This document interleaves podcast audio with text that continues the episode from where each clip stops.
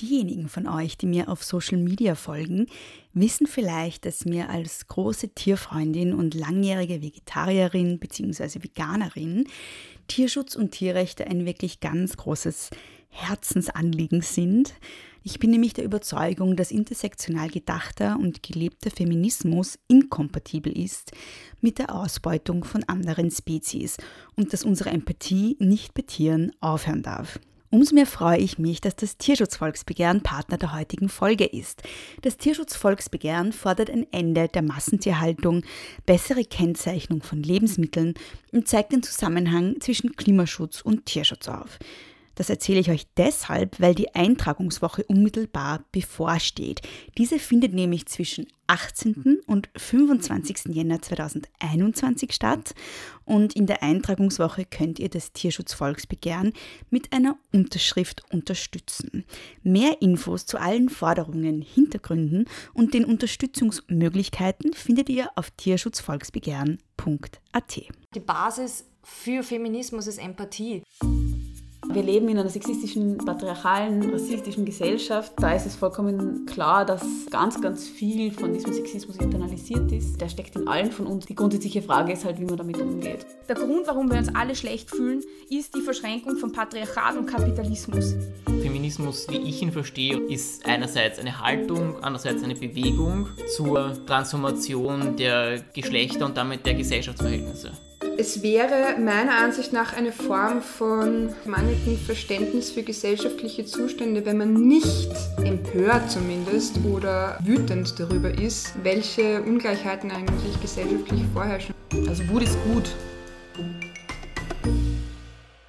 Hallo und herzlich willkommen bei Große Töchter. Es freut mich sehr, dass ihr wieder eingeschalten habt. Wie immer gibt es zu Beginn ein großes Danke an meine neuen SupporterInnen auf Steady. Das sind diese Woche Martina, Sophie, Ramona, Anna, Kathi, Sandra, Sabine, Tamina und Esther. Vielen lieben Dank euch. Der Grund, warum ich meine neuen SupporterInnen immer gleich zu Beginn nenne und warum ich da so ein Tamtam drum mache, ist, dass äh, große Töchter primär über HörerInnen finanziert ist. Das heißt, auf den Support von jenen angewiesen ist, die den Podcast hören. Hören kann man ihn ja gratis, das wisst ihr, aber es gibt eben die Möglichkeit, freiwillig für den Podcast zu bezahlen. Und wenn ihr das möchtet und könnt, dann geht das unter steadyhq.com slash große Töchter Podcast. Ich freue mich natürlich über jeden Support. In der heutigen Folge ist Magdalena Baran-Scholtis zu Gast. Magdalena ist in Polen geboren und mit sechs Jahren nach Österreich gekommen und damit in beiden Ländern und in beiden Sprachen sozialisiert. Sie ist Literaturwissenschaftlerin und feministische Aktivistin Letzteres unter anderem auch in ihrer Funktion als Vorstandsmitglied beim Frauenvolksbegehren. Mit ihr durfte ich über die Situation in Polen sprechen, und zwar die Situation in Bezug auf reproduktive Rechte und den sogenannten schwarzen Protest, im Rahmen dessen Menschen mittlerweile schon seit vier Jahren gegen Verschärfungen des Abtreibungsrechts in Polen auf die Straße gehen. Viel Spaß mit der heutigen Folge. Hallo Magdalena. Danke, dass du dir heute Zeit genommen hast. Ich beginne meine Folgen immer mit Wer bist du und was machst du? Magst du dich kurz vorstellen, den HörerInnen? Sehr gerne. Äh, danke für die Einladung auf jeden Fall. Es freut mich sehr, heute mit dir reden zu dürfen und im gewissen Sinne auch mit den Zuhörerinnen und Zuhörern reden zu dürfen. Also wer ich bin und was ich mache. Äh, ich bin äh, Literatur- und Kulturwissenschaftlerin mit einem Background in Germanistik und Slawistik mit den Sprachen Polnisch und Tschechisch. Ich habe 2018 promoviert über Reiseliteratur, Reisen nach Galizien in einem Doktoratskolleg an der Universität Wien. Und äh, nun arbeite ich an einem Postdoc-Projekt zu äh, Transformations- und Ungleichheitsnarrativen im postsozialistischen Polen am REZET, auch an der Universität Wien. REZET ist ein Forschungscluster for the study of the history of transformations, also über Transformationsstudien, vor allem im äh, Ostmitteleuropa, aber auch generell global gesehen. Mhm. Und du heißt Magdalena Baran-Scholtis. Genau, ah ja, genau. Den Namen habe ich nicht gesagt.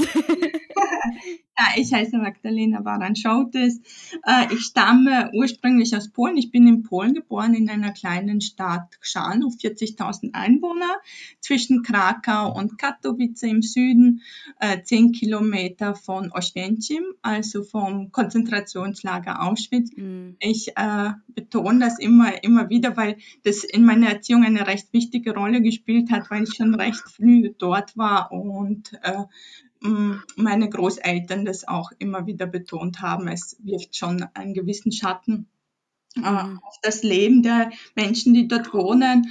Und ich glaube, das ist auch wichtig für meinen Aktivismus in gewissem mhm. Sinne, äh, weil ich mir immer in Gedanken die ein Zitat aus der polnischen Literatur im Bewusstsein führe. Äh, ludzie, ludziom zgotowali ten los, also Menschen haben Menschen dieses Los äh, sozusagen äh, mhm. gegeben. Und äh, deshalb ist es mir auch wichtig, immer wieder im Gedanken zu haben, dass das, wie wir handeln, eigentlich bestimmt, wie die Welt äh, aussieht. Mhm. Ähm, wie ist denn Polen derzeit regiert? Also wie ist die politische Situation aktuell in Polen?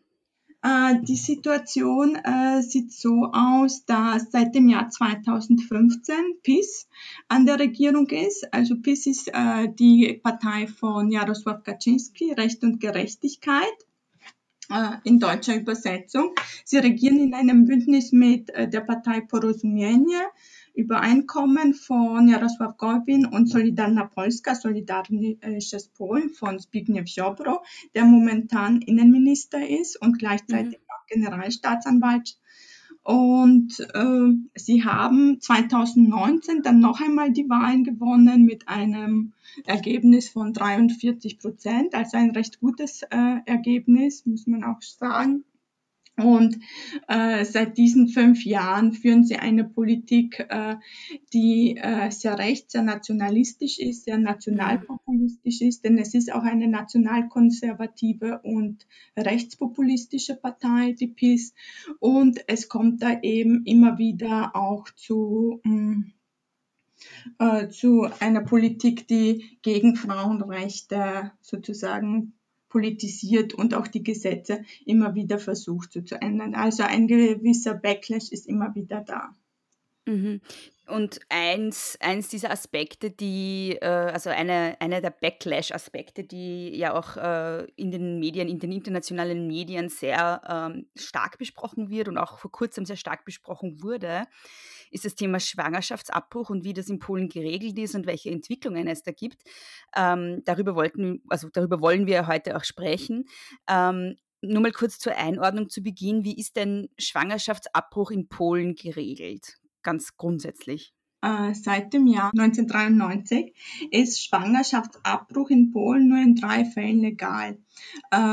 Der erste Fall wäre bei Lebensgefahr der Frau. Der zweite Fall wäre beim äh, Begleiterscheinungen beim Zustandekommen der Erfängnis, also beim Inzest oder bei, äh, bei Vergewaltigungen. Und der dritte äh, legale Schwangerschaftsabbruchgrund wäre bei embryopathologischen Gründen. Also es ist äh, bei einer wahrscheinlichen Behinderung des Kindes. Und 97 Prozent der momentanen legalen Schwangerschaftsabbrüche in Polen gehen auf diesen dritten Punkt zurück. Und dieser dritte Punkt sollte jetzt illegal werden, denn am 22. Oktober dieses Jahres hat der Verfassungsgerichtshof festgestellt, dass äh, dieser dritte Grund gegen die Verfassung spricht und er würde sozusagen illegal werden. Dagegen haben sich natürlich dann die ganzen Frauenorganisationen hm, haben sehr mobilisiert, dass die Menschen auf die Straßen kommen und die Menschen sind eigentlich auch von selbst auf die Straßen gekommen, denn das war einfach zu viel des Guten, was passiert ist. Auf der einen Seite war hier die Frage, dass äh, dass Frauen gezwungen werden würden, Kinder, die fast sicher bei der Geburt oder nach der Geburt sterben, zur Welt zu bringen. Und äh, zweitens würde das auch der Frau die Entscheidung nehmen, eventuell äh, Kinder, die lebenslang eine Behinderung äh, haben würden, hier eine Entscheidung zu treffen, äh, ob sie das machen wollen oder nicht. Und es muss auch gesagt werden, dass der polnische Staat äh, Menschen, die Kinder mit Behinderungen oder dann auch später Erwachsene mit Behinderungen äh, betreuen, ihnen recht wenig finanzielle Hilfe zusichert. Das wären um die 500 Euro äh, monatlich, was sie bekommen würden, aber diese Menschen dürfen auch nebenbei nicht arbeiten. Also die Hilfe vom Staat ist sehr minimal und das äh, wollten sich die Menschen dann einfach nicht mehr gefallen lassen. Und zusätzlich ist der Verfassungsgerichtshof eigentlich ein sehr politisierter Verfassungsgerichtshof, weil in den letzten Jahren hat bis immer wieder daran gearbeitet, eigentlich die auch den Rechtsstaat äh, zu unterminieren und er hat auch eigene politische Verfassungsrichter dort eingesetzt. Deshalb kann man äh, von einem politisierten Verfassungsgerichtshof sprechen, also unter Anführungszeichen. Und das wollten die Menschen auch nicht annehmen, diese, dass immer wieder die Rechtsstaatlichkeit hm, dass die Rechtsstaatlichkeit eigentlich schon außer Kraft gesetzt ist in Polen. Ich ruder jetzt noch ein bisschen zurück, äh, und zwar vor dem 22. Oktober. Ähm, du hast schon gesagt, äh, Schwangerschaftsabbruch ist eben nur unter diesen drei äh, Vorbedingungen überhaupt äh, legal oder möglich. Wie leicht war war es denn dann, wie leicht war das möglich? Also war das für, für Schwangere leicht zugänglich? War das privat zu bezahlen? Wie viel hat das gekostet? Und eine zweite Frage wäre dann noch, wie viele illegale Abbrüche gab es dann dann eigentlich in Polen? Also gibt es da irgendwelche Zahlen? Ja, also es war so, dass ein legaler Schwangerschaftsabbruch sozusagen von der Krankenkasse mhm. bezahlt worden ist, aber äh, nicht von jedem Arzt durchgeführt wurde. Also der durchführende Arzt musste ein anderer sein als der Arzt, der das festgestellt hat. Und es gab auch Ärzte, die einen Schwangerschaftsabbruch, der legal wäre, auch nicht äh, äh, machen würden, weil sie sich auf die Gewissensklausel beriefen. Das heißt, es gab äh, äh, Räume, es gab Orte in Polen, wo Territorien, wo es unmöglich war, diesen Schwangerschaftsabbruch äh, legal durchzuführen, wodurch Frauen gezwungen worden sind, in einen anderen Ort äh, zu fahren, was wiederum mit Kosten verbunden war. Und es war ja dann auch zeitlich, äh, gibt es, gab es bei manchen Gründen eine Beschränkung, wann die äh, Abtreibung durchgeführt werden konnte. Also es gab, es war nicht so, dass jeder problemlos also diese legale Abtreibung mit diesen drei Gründen wirklich durchführen konnte. Das war auch teilweise problematisch. Zu den illegalen Abtreibungen, äh, also da gibt es verschiedene Zahlen. Man geht davon aus, dass es zwischen äh, 100.000 und 150.000 im Jahr wären, die durchgeführt werden würden. Circa fünf Prozent davon werden äh, im Ausland durchgeführt, also eigentlich gar nicht so viele. Und weshalb diese Zahl?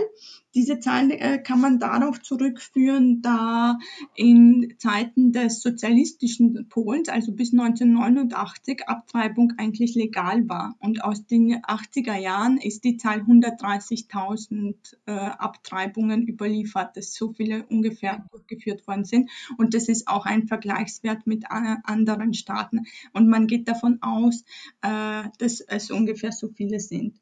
Und es gibt natürlich, einerseits gibt es diesen diesen Abtreibungstourismus, aber es gibt auch viele NGOs, wie zum Beispiel äh, Women, Women on Waves und Women on Web, die äh, zum Beispiel so eine Bestellung, man kann äh, die, ein, die Abtreibungspille sozusagen über äh, Internet bestellen und dann wird sie auch geliefert. Das ist auch ein äh, eine Möglichkeit dazu zu kommen. Aber gleichzeitig muss gesagt werden, dass äh, diese Informationen auch nicht allen zugänglich ist, so dass viele Frauen wirklich zurückgeworfen werden und wirklich keine, auch aus finanziellen Gründen, keinen Zugang haben zur Abtreibung. Mhm. Magst du vielleicht noch kurz erklären, äh, was die Organisation Women on Waves und Women on Web genau ist? Weil das ist vielleicht auch für viele, die zuhören, interessant und eine mhm. interessante Ressource. Mhm. Uh, Women on Waves äh, ist eine NGO aus Holland, die ähm, und die hat jetzt in den letzten Jahren auch eben dieses Women on Web äh, organisiert. Das ist, da kann man eben, wie ich vorher schon sagte, diese Abtreibungspille per äh, per Internet bestellen. Ursprünglich war es so, dass die Organisation auf Schiffen äh, an Länder angedockt ist, die bei, in denen Abtreibung illegal war, wie zum Beispiel an Polen. Dann sind die Frauen, die abtreiben wollten, auf das Schiff gegangen. Das Schiff ist auf See gefahren und zwölf ähm, Seemeilen vom Festland entfernt gilt zu sagen, das äh, nationale Recht nicht mehr, sondern das Recht des Landes, von wo das Schiff kommt. Und in Holland die Abtreibung legal ist, durfte dort die Frau, die Schwangere, die Abtreibungspille nehmen. Und äh, so wurde das fortgeführt. Das war natürlich eine, äh, das sind Aktionen, die mehr so Publicity erzeugen sollen und Aufklärungsarbeit machen sollen, als dass diese Schiffe tatsächlich die ganze Zeit an, sagen wir mal, polnischen Ufern sind. Aber dieses Women on Web ist schon eine Aktion, die die ganze Zeit funktioniert. Und äh, ich weiß jetzt nicht wirklich, wie viele Frauen davon äh, Gebrauch nehmen, aber es ist schon etwas, was man relativ leicht findet, auch wenn man googelt. Also ich denke, es ist schon eine große Organisation, aber es ist vor allem auch eine NGO, die die Bewusstmachung, äh, der Bewusstmachung sich verschreibt. Ich habe äh, Women on Wave zum, erst, zum ersten Mal überhaupt von, von denen gehört, weil ich mir auf Netflix eine Doku drüber angeschaut habe, die ich auch super fand, die heißt The Vessel. Mhm. Ich weiß nicht, ob sie noch auf Netflix ist, aber das ist auch eine ganz große Empfehlung. Und ich werde auch die Links ähm, in die Shownotes tun, damit die Leute sich das anschauen können. Ja, das ist ja wichtig, weil ich meine, wir reden jetzt über das Problem in Polen und Polen hat eins der strengsten Abtreibungsgesetze in der EU, aber weltweit gibt es ja auch äh, viele Länder, wo Abtreibung verboten ist und ich glaube, jedes Jahr kommt es zu 56 Millionen äh, Schwangerschaftsabbrüchen und 25,5 Millionen dafür finden eben in unsicheren Bedingungen statt. Und das ist auch äh, weltweit äh, etwas, wo Frauen geschützt gehören. In Polen gibt es ja seit längerem jetzt auch Proteste gegen diese ja, Entwicklungen, aber auch grundsätzlich gegen die Regelung in Bezug auf Abtreibung. Mhm. Und diese Proteste nennen sich schwarze Proteste oder schwarze Proteste. Warum denn schwarz? Mhm. Ich glaube, die Farbe Schwarz ist einfach eine Metapher für die Trauer, die mit dem Untergang der Frauenrechte, die eben mit diesen Selbstbestimmungsrechten fallen würden, einhergehen würde. Und so hat sich dieser schwarze Protest, der hat ja schon im Jahr 2016 begonnen, äh, hat sich diesen Namen gegeben. Es gibt noch andere Symbole für diesen äh, Protest. Einerseits ist es die Farbe Schwarz, also man sollte schwarz angekommen, äh, angezogen kommen, aber andere Symbole wären eben noch dieser Blitz, äh, der besagen mhm. würde, dass äh, es ist, dieser Blitz ist, äh, stammt urs ursprünglich von der Grafikerin Ola Jaschanowska und der besagt, dass äh, man Acht nehmen sollte vor den Frauen, die jetzt äh, gegen diese Verminderung ihrer eigenen Rechte kämpfen sollen pass auf, wir warnen euch sozusagen. Das symbolisiert mhm. der Blitz.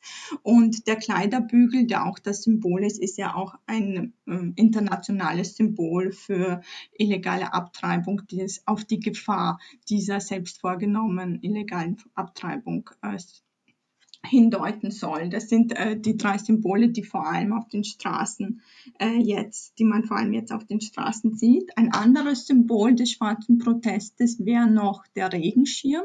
Der Regenschirm ist darauf zurückzuführen, ist äh, dass am 3. Oktober 2016, als der erste große Protestmarsch stattfand, da hat äh, der polnische Frauenstreik zum äh, zum polnischen äh, zum, äh, eigentlich wirklich zum Frauenstreik an, aufgerufen in ganz Polen. Und damals sind die Frauen auf die Straßen gekommen, eben alle schwarz angezogen und damals hat es geregnet. Und viele von den Menschen hatten schwarze Regenschirme und sie haben die Regenschirme dann auch aufgemacht und diese Bilder der ganzen Straßen voller Re aufgemachter Regenschirme in ganz Polen ist einfach durch die Medien gegangen und so hat sich auch dieser Regenschirm als Symbol des schwarzen Protestes irgendwie etabliert. Was bei dem schwarzen Protest noch gesagt werden muss, was wichtig ist, wir sehen immer diese Bilder von vor allem von Warschau, aber was seine Stärke ist, ist, dass er nicht nur in den Zentren, in den großen Städten, die sowieso als liberal gelten, äh, funktioniert, sondern eben auch in kleineren Städten. Insgesamt wurde, glaube ich, äh, von über 200 Städten geredet, wo protestiert worden ist, dass die auch dort funktionieren. Und diese kleinen Städte sind eigentlich eher konservativ und sind eher dem Lager von PiS zuzusprechen.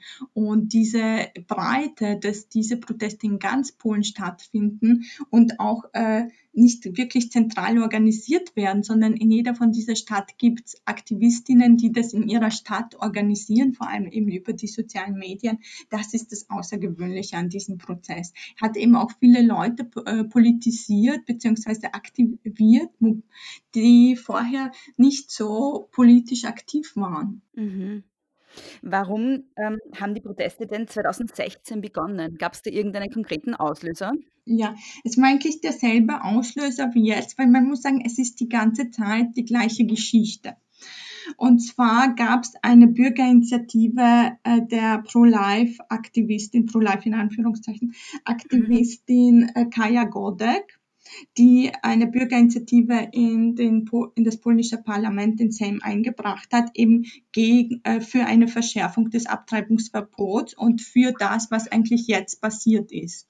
Und schon 2016 gab es die erste Lesung dieser Bürgerinitiative im Parlament und schon damals haben äh, äh, Frauen begonnen zu streiken. Und diese Streiks, die heute sind, sind eigentlich diese Fortführung dieser dieser Streiks gegen diese Bürgerinitiative von Kaya Godek.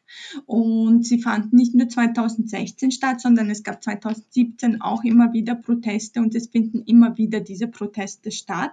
Und jetzt fand eben, fand das einen Höhepunkt weil diese, das, was jetzt vom Verfassungsgerichtshof, dieses Gesetz, das, dieses Urteil, das vorgelesen wurde, das ging eigentlich nicht zurück auf die Bürgerinitiative von Kaya Godek. Das ist ein bisschen kompliziert, sondern auf einen Rechtsantrag zur äh, Prüfung der äh, ob, ob dieser dritte Punkt eben verfassungswidrig oder nicht, der von der PiS-Partei und von anderen rechten Parteien vom Parlament ausging. Das heißt, diesen Diskurs und diese ganze Diskussion hat Kaya Godeks Bürgerinitiative äh, sozusagen äh, begonnen. Aber das, was jetzt am 22. Äh, Oktober 2020 passiert ist, ging nicht auf demokratische Prozesse des Parlaments zurück, sondern ging äh, äh, von einem Antrag von Parteien zur Prüfung im Verfassungsgericht, zur Prüfung des Gesetzes im Verfassungsgerichtshof äh, durch. Das heißt, es ist sozusagen ein nicht demokratischer, nicht wirklich demokratischer parlamentarischer Prozess gewesen. Mhm. Warum, also was war da das Argument dahinter, dass es verfassungswidrig sein sollte? Das ist was, was ich nie ganz verstanden habe, warum das mit dem Verfassungsgerichtshof zu tun hat. Der Verfassungsgerichtshof hat argumentiert, dass in der Verfassung steht, dass jedes Leben geschützt gehört. Und, äh, und hier ist natürlich die Frage, wann beginnt das menschliche Leben bei der Empfängnis oder in welchem Moment? Und da hat der Verfassungsgerichtshof jetzt so entschieden, dass diese Föten eigentlich schon ein Leben darstellen. Und deshalb deshalb spricht das gegen die Verfassung. Das heißt, der Verfassungsgerichtshof hat das entschieden am 22. Oktober. Und äh, haben die Proteste dann irgendwas bewirkt eigentlich? Also gab es da irgendwelche weiteren Entwicklungen? Ja, äh, nachdem äh, so ein Verfassungsgerichtshof ein Urteil vorliest, muss es nach einer gewissen Zeit, ich glaube, die Frist ist zwei Wochen, veröffentlicht werden. Und dieses äh, dieses, dieses Urteil wurde nicht veröffentlicht. Und wenn es nicht veröffentlicht wird, dann bedeutet es, dass es nicht, äh, nicht rechts, äh, nicht äh, gültig ist. Es ist dann äh, nicht gültig. Und aber was es auch bedeutet, und deshalb sind da sozusagen, sind diese Nachrichten in die Welt gegangen, dass die Proteste etwas bewirkt haben, weil es nicht veröffentlicht wurde und dadurch wurde es nicht rechtswirksam. Äh, das ist natürlich ein großer Erfolg und äh, weil in dieser Zwischenzeit zwischen der Nichtveröffentlichung und der Zeit, wo das, äh, das Urteil vorgelesen worden ist, haben gewisse Ärzte und gewisse äh, Spitäler zum Beispiel alle Abtreibungen schon abgesagt und die Frauen standen da und wussten nicht, was sie machen sollen. Sie hatten mhm. einen, zum Beispiel einen Termin für den 23. Oktober und dann sind sie ins Krankenhaus gegangen und die Ärzte wollten diese, äh, diese Abtreibung nicht mehr durchführen, weil sie auch nicht wussten, in welcher legalen Situation mhm. sie sich befanden. Mhm. Dann wurde es nicht veröffentlicht und es wurde klar, dass das äh, nicht rechtswirksam ist, das Urteil. Aber es ist die, in dieser Nichtveröffentlichung birgt auch eine gewisse Gefahr. Einerseits ist es eine Schwächung der Demokratie, weil es auch nicht äh, legal ist, das nicht zu veröffentlichen im Grunde, weil man ist verpflichtet, es zu veröffentlichen. Und auf der anderen Seite kann es jeden Tag veröffentlicht werden. Mhm. Und es ist dann es ist nicht so, dass es jetzt zurückgenommen worden ist. Es ist einfach nur nicht veröffentlicht. Vielleicht wird es am 24. Dezember am Heiligen Amt veröffentlicht und niemand äh, kann etwas dagegen machen. Also es ist eigentlich nur so ein On-Hold-Prozess, der äh, in, in noch gewisse Gefahren birgt. Ja, weil ähm, das ist ja irgendwie sehr durch die sozialen Medien gegangen, dass die, also immer so unter diesem äh, unter dieser Überschrift, die, Prozess, die Proteste waren erfolgreich, es hat, es hat geklappt und so. Es gibt jetzt wieder sozusagen die alte Regelung, die zwar immer noch eine sehr repressive ist, aber dennoch. Ähm, und dann gab es eben Meldungen, die gesagt haben, nee, so ganz stimmt das eben nicht. Also tatsächlich äh, gab es den großen Erfolg jetzt nicht. Ja, genau, so ist es. Mhm. Also es ist ein gewisser Erfolg, aber ein vielleicht einer, der sich als gefährlich entpuppen könnte, ja. weil wir nicht wissen, wohin das führen wird. Ja. Ähm, also im Moment gilt jetzt noch die alte Regel, ähm, also Abtreibung nur unter diesen drei Vorbedingungen. Ähm, fordert der schwarze Protest eigentlich auch äh, da eine Liberalisierung oder geht es grundsätzlich nur darum, sozusagen weitere Verschlechterungen abzuwenden? Mhm. Es ist äh, so, dass als dieser große, äh, diese große Kraft in den Prozess, äh, in den Protest trat, und zwar gleich nach dem 22., wo dann wirklich diese ganz großen Proteste waren, der größte Protest war, glaube ich, am 13. No 30. November. Da sind circa 150.000 Frauen allein in Warschau auf die Straßen gegangen, also unglaubliche Mengen. Äh, das war ein Protest, der alle verband. Da waren, äh, unter anderem haben mir auch meine Cousinen Bilder geschickt, die eigentlich nie so politisch irgendwie engagiert waren. Die hat einfach eine ganz breite, äh, Masse an Menschen verbunden, egal ob jetzt eher linksliberal oder eher äh, konservativ, äh, einfach eine ganze Bandbreite. Und ich glaube, es ging vor allem, es gab auch die Message von diesem Prozess war einerseits, wir lassen uns das als Frauen nicht gefallen, wir sind gegen diese, Ab äh, gegen diese Verschärfung des Abtreibungsverbots. Und aber auch wir sind gegen diese PIS-Regierung, wir sind gegen diesen Abbau des demokratischen Staates, wir sind für Rechtsstaatlichkeit. Teilweise war es aber auch so ein, mm, äh, so ein Wutauslassen gegen die Regierung, auch dass sie nichts machte während dieser Pandemie und dass sie den Staat nicht vorbereitet hat. Es gab auch während der Pandemie nicht wirklich Hilfen für die Menschen. Und man äh, fühlte sich alleingelassen und mit der Zeit kamen dann auch immer andere Berufsgruppen zum Protest hinzu, zum Beispiel Taxilenkerinnen. Sie haben dann auch mit protestiert oder Bauern und Bäuerinnen sind gekommen haben auch protestiert. Also das war eine wirklich äh, große Masse. Und äh, mit der Zeit hat das natürlich abgenommen, weil jetzt auch die äh, pandemischen Zustände so sind, dass äh, die Regelungen viel strenger sind und äh, das sozusagen auch äh, einen Kontrapunkt bietet.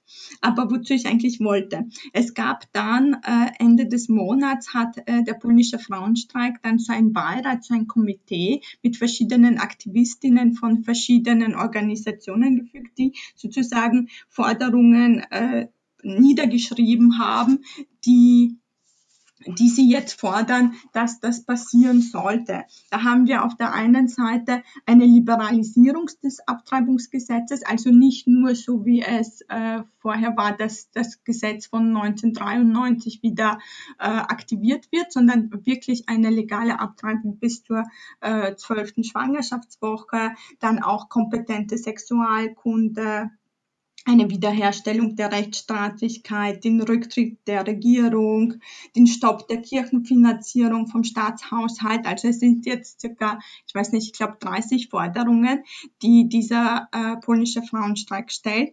Und man merkt schon mit der Zeit, dass äh, es immer wieder auch unter den Streikenden die Diskussionen gibt, dass diese Forderungen nicht wirklich das sind, äh, was die Menschen, wofür die Menschen auf die Straße gingen. Denn nicht jeder hat äh, diese dieses linksliberale, äh, sagen wir mal, äh, Wertesystem und Bild und steht für diese Forderungen ein, die jetzt äh, der Protest repräsentiert, weil grundsätzlich war der Protest einfach gegen die Verschärfung und ich glaube, es waren auch Menschen auf der Straße, die tatsächlich gegen die Verschärfung waren und nicht wirklich alle waren für eine äh, für ein liberales Abtreibungsgesetz. Mhm, mh ähm, welche, wenn man das überhaupt sagen kann, weil es sind ja so viele äh, Menschen auf die Straße gegangen und also gehen mhm. immer noch unter Anführungszeichen, sofern das halt jetzt unter den derzeitigen Pandemiebedingungen möglich ist. Aber ähm, Gibt es denn irgendwelche äh, kollektive Organisationen oder Einzelpersonen, die man da besonders äh, betonen muss, die da irgendwie das mitorganisiert haben urs ursprünglich? Mhm. Äh, sicher eine der Hauptorganisatorinnen und auch heute eine der äh, Gesichter ist die Anführerin des polnischen Frauenstreiks, das ist Marta Lempart. Sie war auch die Person, die diesen ersten großen Protest, diesen Frauenstreik am 3. Oktober 2016 sozusagen hervorgerufen hat. Ja, hallo, hier spricht Zukunftsbär.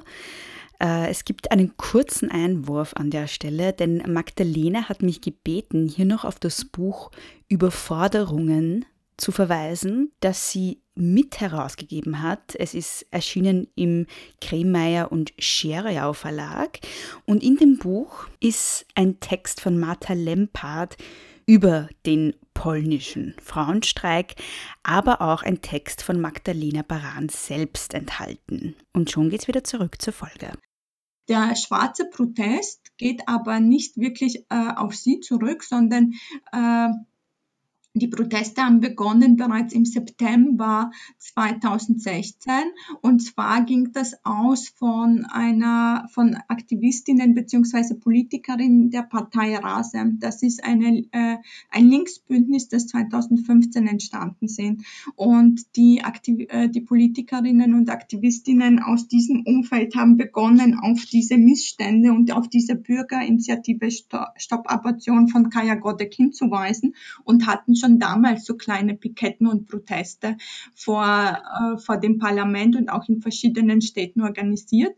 Und da ist auch in Wrocław, in Breslau, äh, ist Martha Lempert auch als Aktivistin aufgetreten und damals gab es auch diesen, äh, damals aus diesem Protest, aus diesen schwarzen Protesten heraus, wurde dann der polnische Frauenstreik als Organisation sozusagen etabliert. Der ging, er hat diesen Hintergrund. Mhm. Gleichzeitig mit dem Thema Abtreibung stand ja auch jetzt äh, im, im Herbst, also vor kurzem zur Debatte das Thema sexuelle Bildung an Schulen. Was war da mhm. genau der Gegenstand der Debatte und wie ist das, wie ist das jetzt ausgegangen? Also das ist noch immer in einem äh, in einem Diskussionszustand, denn es gibt auch hier eine Bürgerinitiative, sie heißt Stopp Pädophilie, mhm. äh, gegen Sexualkunde in Schulen. Denn äh, bisher war es so, dass äh, ähm, äh, Organisationen, NGOs an die Schule bestellt wurden, beziehungsweise die Schule welche äh, bestellen konnte und sie sind gekommen und haben diese Sexualkundeunterricht vorgenommen. Dies will die Regierung beziehungsweise diese Bürgerinitiative will, dass dies verboten wird, denn sie, der Diskurs läuft so, dass sie diesen, äh, diesen Sexual Erzieherinnen äh, Pädophilie nachsagen. Mhm. Und mal zum Beispiel man sagt, äh, dass vierjährigen Kindern Masturbation beigebracht wird und so laufen diese Diskussionen, die auch im öffentlichen Fernsehen äh, dargestellt werden. Und jetzt wurde diese Bürgerinitiative im August äh, 2020 in äh, in, den, äh, in den polnischen Sejm eingebracht und es steht sozusagen zur, äh, zur Diskussion. Und falls diese Gesetzesänderung tatsächlich kommt, dann wird es Organisationen nicht mehr erlaubt sein, in Schulen Sexualkundeunterricht zu haben. äh, zu halten. Die Schulen dürfen das nicht mehr äh, frei entscheiden. Und falls es zu Gesprächen über äh, über Sex kommen sollte in der Schule, kann das bis zu einer Strafe von zwei Jahren äh, im Gefängnis bedeuten. Wahnsinn. Ja, es ist wirklich Wahnsinn, denn ein Sprechen über Sex in der Schule wird dort so dargestellt, als ob es eine Überredung der Schülerinnen zum Sex wäre. Mhm. Also es ist wirklich eine, äh, man kann es gar nicht glauben, wenn man das alles liest, was, äh, was das bedeuten würde. Mhm diese ganzen Bürgerinitiativen von den Rechten gehen noch weiter, denn als die Prozesse, äh, die Proteste begonnen haben, hat Kaya Godek eine neue Bürgerinitiative gestartet. Die heißt jetzt nicht Stop Abortion oder Stop Pädophilie, die heißt jetzt Stop LGBT. Oh Gott, wirklich? Und, das habe ich gar nicht ja, mitgekriegt. Okay, okay. Ja, das ist jetzt ganz neu. Mhm. Sie sammelt Unterschriften und das soll zum Beispiel die Regenbogenparade verbieten mhm. und das soll auch generell so eine, äh, in ihren Worten, Propagandisierung äh, der LGBT-Personen und der LGBT-Werte oder, weil äh, das gilt ja dort als Ideologie, mhm. äh, soll alles verboten werden. Mhm. Meine nächste Frage wäre eben gewesen, wie geht das jetzt weiter, auch mit den Protesten? Aber nachdem ja alles irgendwie noch so in der Schwebe ist, kann man das wahrscheinlich gar nicht wirklich sagen. Ja, es ist wirklich, in Polen herrschen teilweise anarchistische Zustände wirklich, weil äh, auf der einen Seite gibt es diese Proteste, die jetzt sehr viel fordern und die da äh, noch andauern. Sie sind halt, sind jetzt nicht mehr so viele Menschen, aber es gehen jeden Tag Menschen auf die Straßen, äh, Straßen und protestieren. Aber auf der anderen Seite äh, sagt, äh, ist die Regierung auch nicht wirklich, beziehungsweise der polnische Staat nicht vorbereitet auf diese, äh, auf die Pandemie Pandemie und auf diese Covid-19-Erkrankungen. Es gibt in Polen jetzt so viele Sterbefälle, mehr als in Deutschland, mhm. also wirklich äh, sehr viele. Und man kann gar nicht sagen, wie viele tatsächlich auf Covid äh, zurückgehen. Und man ist auch nicht vorbereitet, was äh, zum Beispiel diese Intensivbetten angeht. In, äh, in, Österreich redet man über Intensivbetten. In Polen redet man darüber, dass man nicht genug Sauerstoff hat, um den Menschen zu verabreichen. Also das ist auch eine ganz andere Skala. Und es gibt jetzt dort auch keinen Lockdown, weil man sich das einfach wirtschaftlich auch äh, nicht erlauben kann. Ähm, wie können denn Feministinnen in anderen Ländern, wie zum Beispiel Österreich, also die meisten Leute, die mir zuhören, die den Podcast hören, sind aus Österreich und aus Deutschland. Ähm, mhm. Wie können wir und die ZuhörerInnen, die Frauen und die Protestierenden jetzt in Polen und die, die Forderungen von denen und ihre Proteste unterstützen? Ich glaube, man kann das auf jeden Fall über soziale Medien machen, so wie es schon jetzt stattfindet, äh, und hier sozusagen sozialen, gesellschaftlichen Druck ausüben. Ich denke, das ist sehr wichtig und das ist auf keinen Fall zu unterschätzen. Äh, auf der anderen Seite kann man natürlich auch spenden, weil die Personen, die äh, zum Beispiel den polnischen Frauenstreik organisieren, müssen ja auch von etwas reden, äh, leben. Mhm. Und es gibt auch zahlreiche äh, Prozesse gegen Aktivistinnen, die zum Beispiel protestiert haben, weil sie eine äh, Strafe bekommen haben, weil sie auf der Straße waren, was teilweise gegen die Pandemiegesetze oder sonstiges verstoßen hat. Und der polnische Frauenstreik bietet ihnen auch äh, rechtliche Hilfe und es gibt Rechtsanwälte, die dann diese Personen vertreten. Also es, äh, es wird hier auf jeden Fall äh, Geld gebraucht. Also man kann auf jeden Fall auch spenden. Wo findet man die im Internet, beziehungsweise wo kann man das spenden? Ja, da kann, da kann man spenden über die Internetseite von äh, Ogólnopolski Strajk Kobiet vom polnischen Frauenstreik. Vielleicht kannst du das dann auch zu den Links Das packe ich dann auch in die Show Notes, damit die Leute nur draufklicken müssen, ja. Super. Ja, also da, dazu würde ich auf jeden Fall aufrufen und einfach darüber sprechen, damit das klar ist, dass, dass es hier zu Missständen kommt für viele Gruppen. Mhm.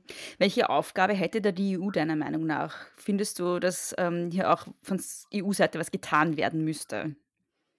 Äh, also EU könnte auf jeden Fall Druck ausüben und Sanktionen ausüben, aber ich glaube schon 2016 hat äh, die EU festgestellt, dass wenn äh, zum Abtreibungsrecht kann sie nicht wirklich was machen. Mhm. Und die EU hat schon jetzt äh, hat schon jetzt Gesetze eingeführt, dass man zum Beispiel, wenn die die Normen der Rechtsstaatlichkeit, die demokratischen Normen der Rechtsstaatlichkeit nicht nicht realisiert werden in einzelnen Staaten, wie das äh, vorsätzlich in Ungarn und Polen äh, der Fall ist, dass diese Länder dann zum Beispiel weniger Finanzierung bekommen. Es wird sich über die Jahre äh, äh zeigen, ob das tatsächlich passiert. Das heißt, die EU hat in einem gewissen Sinne schon Sanktionen vorgenommen. Mhm. Aber sogar in den letzten Tagen gab es ja auch äh, diese Planung des EU-Budgets EU-Budgets für die nächsten Jahre. Und Ungarn und Polen haben hier ein Veto eingelegt, weil diese, äh, diese Zahlungen an die Rechtsstaatlichkeit gebunden werden könnte. Also das sind ganz komplexe Prozesse, die hier stattfinden, aber ich denke, es sollte auf jeden Fall äh, Recht, äh, Sankt, äh, Sanktionen und vor allem auch darüber geredet werden und ein sozialer Druck aufgebaut werden. Mhm. Äh, wenn du dir jetzt also welche, oder sagen wir so, du hast ja auch noch äh, Verwandte und Familie in Polen. Ähm, mhm. Welche Regelung in Bezug auf Schwangerschaftsabbruch würdest du dir wünschen? Also was wäre deine Idealvorstellung in Polen? Also ich wünsche mir natürlich einen liberalen Zugang zur Abtreibung, äh, einen straffreien Zugang, nicht mal einen straffreien, sondern einfach einen legalen Zugang zur Abtreibung bis zur zwölften äh, Woche. Und ich denke, das sollte äh, sozusagen Basis sein. Mhm. Denn niemand wird gezwungen, äh, diese in Anspruch zu nehmen. Mhm. Gibt es noch irgendwas, was du gerne noch erzählen würdest, gerne loswerden würdest? Äh, irgendwas Wichtiges, was ich jetzt zu fragen vergessen habe, was dir noch auf dem Herzen liegt? Also ich denke, mir fällt jetzt nichts ein, aber äh, ich äh, würde auch, wenn wir über Polen reden, immer dazu anle äh, anregen, sich ein bisschen auch mit der Geschichte des Landes auseinanderzusetzen, dass ja eigentlich die Demokratie in Polen erst 30 Jahre alt ist mhm. und dass äh, hier gewisse äh, Gesetze in Gang getrieben werden, die aus, unserer, äh, aus der österreichischen Perspektive äh, ganz anders aussehen und dass dort alles sehr viel komplexer ist. Mhm.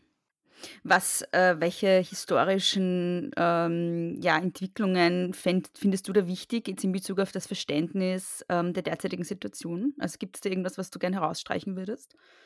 Mhm. Es ist eben äh, ein gewisser Viele von diesen Akteurinnen, wie zum Beispiel Jarosław Kaczynski, haben äh, gegen den Sozialismus bzw. gegen den Ka äh, Kommunismus in den 80er Jahren gekämpft und sehen äh, diese Kommunisten oder diese Entwicklungen diese ganze Geschichte immer noch als eine gewisse, äh, als einen gewissen Feind sozusagen und leben immer noch teilweise in den 80er Jahren beziehungsweise im sozialistischen Polen und sind äh, teilweise noch nicht da angekommen, wo Polen heute ist. Und deshalb gibt es eine ganz große Kluft teilweise zwischen der Generation von diesen von diesen Menschen, die groß geworden sind im sozialistischen Polen und zwischen der jungen Generation, die schon im kapitalistischen Polen groß äh, geworden ist.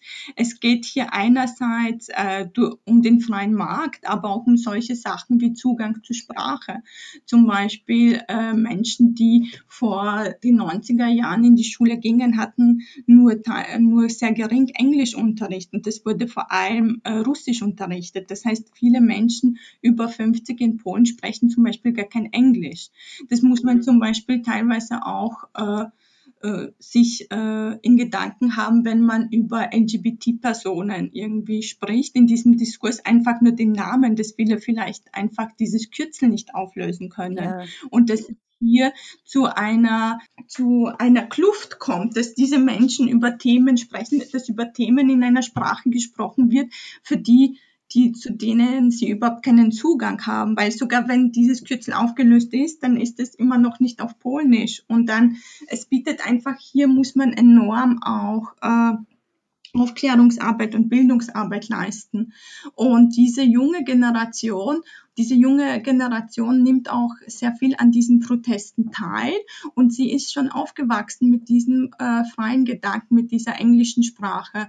Und die Bischofskonferenz hat die Protestierenden genannt, die Netflix-Generation. Mhm. Und es kommt von dieser rechten Seite ja ganz stark auch diese Kritik, dass äh, äh, dass diese Protestierenden, das sind äh, die Neoliberalen, die von Netflix erzogen wurden und dass es hier eine sozusagen Kolonisierung vom Westen kommt, das gegen die polnischen Werte und Traditionen verstößt.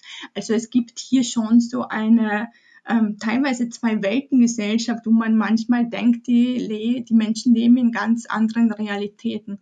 Und teilweise muss man wirklich sagen, dass äh, ein 20-Jähriger oder ein 17-Jähriger, der in Warschau aufwächst, wahrscheinlich eine ganz andere Realität kennt als jemand, der in einem Dorf im Südosten Polens äh, 70 Jahre alt ist. Das mhm. sind ganz andere Zustände und die Menschen verwenden eine andere Sprache und haben andere Werte.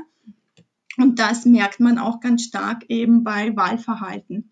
Obwohl äh, es gibt auch äh, eine rechte Partei in Polen, sie heißt Konfederacja, Konföderation. Mhm. Die ist manchen, manchen vielleicht bekannt, weil äh, ein Politiker im EU-Parlament, äh, EU-Parlamentarier war, Corwin Mikke hieß er, und er hat einmal im EU-Parlament gesagt, dass Frauen gerechtfertigt weniger verdienen, ja, ja. weil Frauen weniger intelligent. Also äh, dieser Politiker, der äh, leider sehr charismatisch ist, wenn ich ihn anschaue, dann denke ich immer, das ist irgendwie eine Kunstfigur und das muss sich um eine Performance halten, weil das ist unmöglich, dass sowas passiert. Auf jeden Fall, seine Partei hat den, den größten Zuspruch beim jungen Wahl, äh, bei jungen Wählern gehabt bei der letzten Wahl. Also, also das muss schon gesagt werden, dass auch junge Leute solche rechten Parteien wählen. Es ist nicht nur so, dass es vorbehalten ist für die ältere Generation, sondern auch die Jungen wählen äh, diese Menschen. Und da muss man sich schauen, fragen, woher das kommt. Mhm. Wann finden denn die nächsten Wahlen statt in Polen? Leider finden die nächsten Wahlen erst in drei Jahren statt. Äh, das ist ein Problem, weil 2019 haben ja Wahlen stattgefunden und da hat die PiS mit 43 Prozent gewonnen. Und es gibt auch viele Menschen, die sagen, sie protestieren jetzt nicht und sie sind nicht gegen einen Abgang der Regierung, weil die Regierung wurde ja bestätigt. Und es gab jetzt diesen Sommer auch Präsidentschaftswahlen, wo Andrzej Duda, der Präsident, der jetzt immer noch amtiert in seiner zweiten Kadenz, gegen Rafał Trzaskowski von der Bürgerplattform von der Liberalen Partei angetreten angetreten ist.